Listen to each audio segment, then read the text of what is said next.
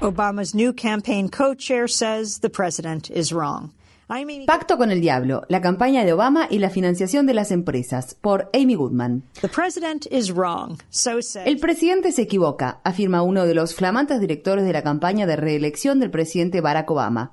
Esas cuatro palabras encabezan el sitio web de la organización Progresistas Unidos, Progressive United, fundada por el ex senador estadounidense y actual asesor de campaña de Obama, Russ Feingold. Entrevisté al senador Feingold inmediatamente después de que se hiciera pública su designación como codirector de la campaña de Obama. Creo que es un gran error transitar el camino de los aportes ilimitados y secretos de las empresas. Ese no es Barack Obama. El Partido Demócrata no debería ser así. Creo que esto no lo ayuda a ser reelecto. Pone a los demócratas, al igual que a los republicanos, a merced del poder y el dominio empresarial. Es por eso que Progresistas Unidos y yo pensamos de esta manera.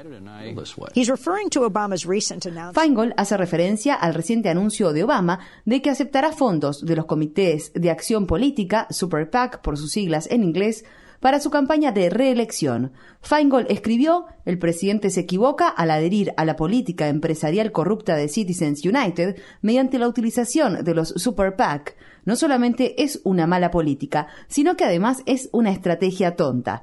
Le pregunté cuál sería la alternativa. Well, the alternative is to run on what you really believe in.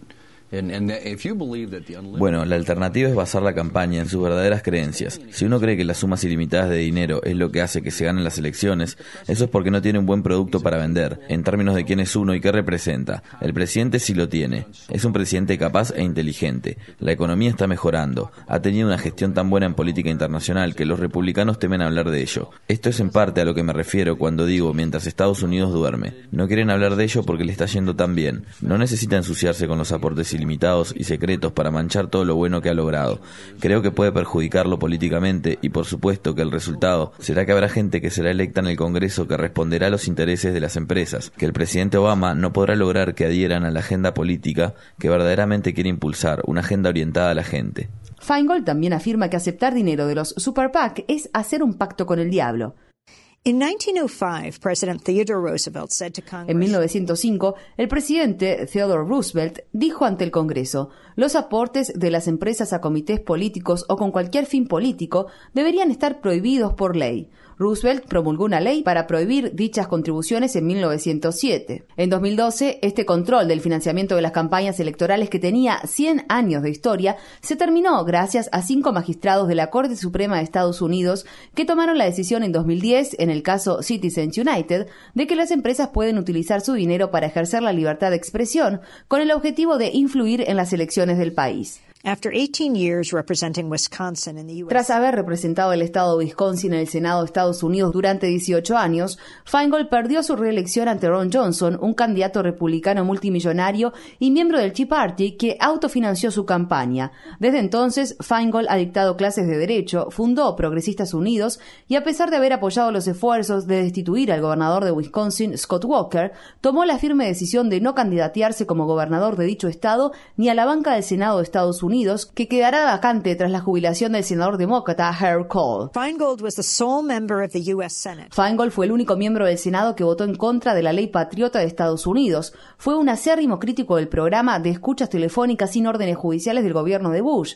Si bien Obama, cuando era senador, amenazó en un principio con apoyar una medida obstruccionista para impedir la aprobación de cualquier legislación que le otorgara inmunidad retroactiva a las empresas de telecomunicaciones que participaron en las escuchas telefónicas, cambió de postura antes de la Convención Demócrata de 2008 y votó a favor del proyecto de ley. Feingold se opuso en todo momento a la ley.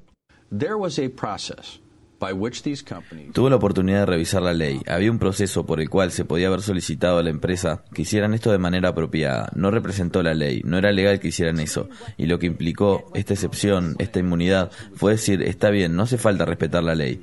¿Qué tipo de precedentes se establece? Entonces, por supuesto que no estoy de acuerdo con nadie que haya apoyado esa inmunidad. Nunca debió ser permitida. Y acerca de la guerra de Afganistán, Feingold me dijo.